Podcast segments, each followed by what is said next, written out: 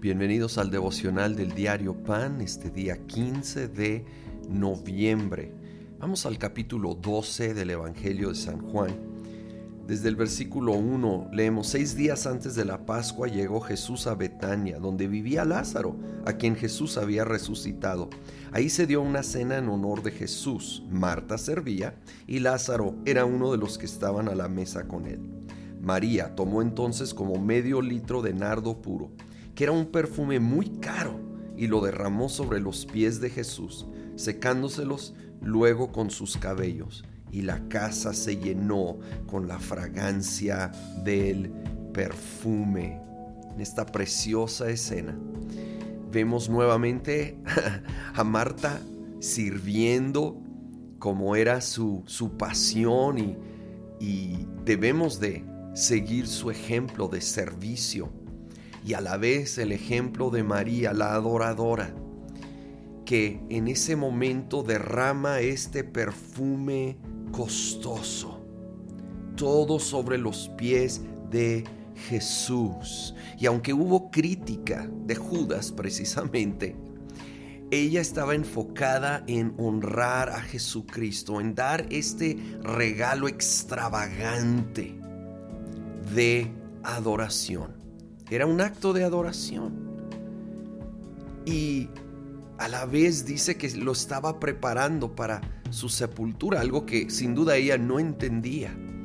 Oh, cuando nosotros adoramos, cuando nos rendimos a Él en adoración apasionada, adoración extravagante de todo corazón, aun cuando no hay ganas, aun cuando parece ir en contra la lógica humana.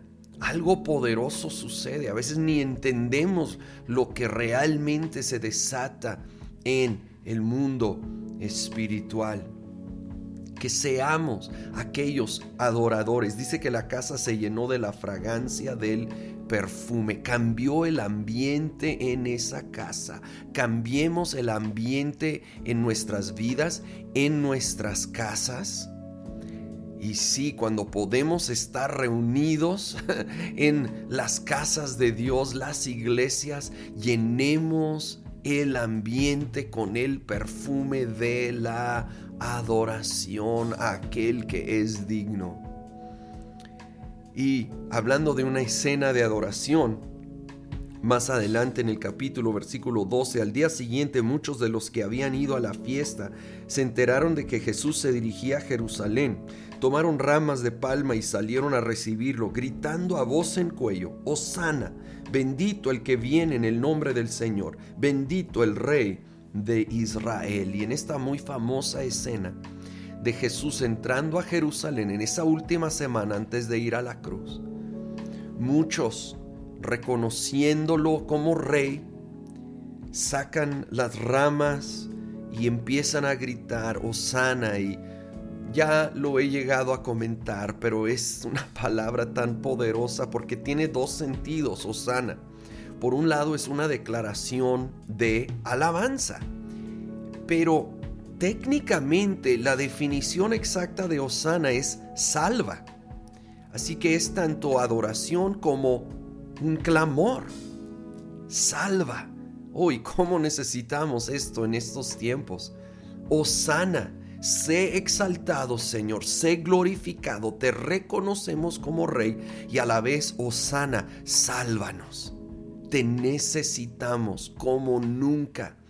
Ven a salvarnos. Y realmente ellos estaban clamando sin entender la profundidad de lo que estaban diciendo, porque a los días Jesús los iba a salvar en una cruz, en una manera que ellos en ninguna manera entendían en ese momento. Y tal vez no entendemos cómo nos va a salvar, pero sabemos que Él es nuestro Salvador y que debemos levantar nuestra voz a Él.